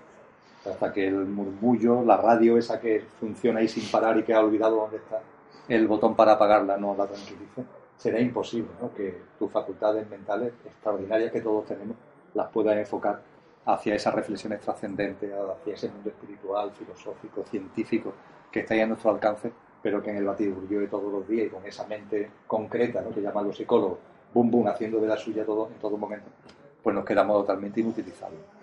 Sí, es así. Pues, Si os parece, lo dejamos aquí. ¿eh? Yo, es un eh, especial de adolescente Antes de cerrar, quiero, quiero agradeceros personalmente muchísimo a vosotros dos. Y, y quería hacerlo con la cámara porque me parece importante, porque sois dos hombres que me estáis sosteniendo en mi expansión femenina. Y para mí está siendo un potencial tremendo. Me siento muy envuelta con vosotros. Eh, siento que mi sabiduría se puede abrir, expandir, desarrollar y que vosotros la cogéis, la acogéis en vuestro seno muy amorosamente. Que yo os he ido dando una serie de cambios, los habéis acogido amorosamente y estoy encantada con vosotros. Y también gracias mil, de verdad, porque, bueno, pues desde que me decidí llamé a Emilio a ese café y, empezamos con esto. Pues quiero decir delante de la cámara que me han llamado y me han escrito muchísimas personas, incluso personas que, que se han hartado a llorar cuando, cuando me han escuchado en los vídeos, porque como lo cuento todo desde mi experiencia, y creo que hacemos esta simbiosis tan maravillosa de experiencia y sabiduría y hay todo aquí mezclado, pues que le ha resonado mucho dentro, que le están ayudando a sacar tabús, a sanar patrones, y bueno, no saben la cantidad de personas que nos están llamando para hacer todos los talleres de alquimia, hasta tal punto, y la Escuela de Sexualidad Sagrada está tomando forma y se está forjando, hasta tal punto que nuestro equipo, que hoy hay aquí dos componentes de, él, pues se está integrando, se está forjando y hemos decidido iniciar los talleres de alquimia los cuatro juntos, cinco, perdón, porque mi pareja nos está apoyando bastante fuerte, cada vez a más, y hemos decidido hacer la formación juntos. Y hemos empezado por 25 personas, pero es que estamos viendo, nos vamos ya dentro de un mes y medio a Madrid y también nos están preveyendo para Barcelona. Entonces siento que es importante, que os lo quería agradecer, que quiero que se sepa lo que está sucediendo, porque desde este punto que decidí hablar contigo para que esto llegara, siento en mi corazón por fin que esta misión que yo siento dentro de mí de que la sexualidad sagrada se despierte por activa por pasiva con los talleres y con la cámara, está sucediendo. Y está siendo una satisfacción dentro de mi ser y de mi corazón que me estoy desbordando de amor de verdad. Yo me alegro muchísimo, Carlos, que sea así. Nada, decirte simplemente que, que, esto que la vida está poniendo por delante, pues lo desarrolles con mucha conciencia, con responsabilidad, con sentido de la responsabilidad y desde luego viviendo la experiencia con intensidad, desde ese amor que yo sé que tú tienes en el corazón, desde esa fraternidad hacia todos los seres humanos y, desde, y también desde la compasión, porque también hace falta mucha compasión para, para esa integración que a través de todo lo que tú haces vas a tener delante y haciendo. Así que, que mucho ánimo y mucha fuerza. Gracias. Pues a mí me queda daros las gracias a los dos y a todos, ¿no? Porque la verdad es que, que si estamos para algo aquí es para esto. Para de alguna forma no despertar conciencia, o sea, no, no pretendemos ayudar a nadie, pero sí compartir. Y si a alguien le sirve lo que sea, pues que practique, ¿no? Y aquí sí queda algo, diría para terminar, aparte de tomar conciencia, que podemos tener miedo, pero por favor que los miedos no nos limiten a vivir. Y la sexualidad es una energía poderosísima a experimentar, experimentar desde el amor. Y por favor, que seamos conscientes cada vez más de todos nuestros actos, nuestros pensamientos, nuestros deseos, nuestras intenciones. Es la forma de ir participando en la creación de un nuevo mundo, unido y en paz, que es lo que la Fundación, si tiene un objetivo, que no pretendemos tener objetivo, tiene, ¿no? Que es eso, despertar conciencia o ayudar a despertar conciencia. Muchísimas gracias. Nos vemos en nuevos programas si, si queréis y agradecido a todos vosotros. Gracias, gracias. Pato. Gracias.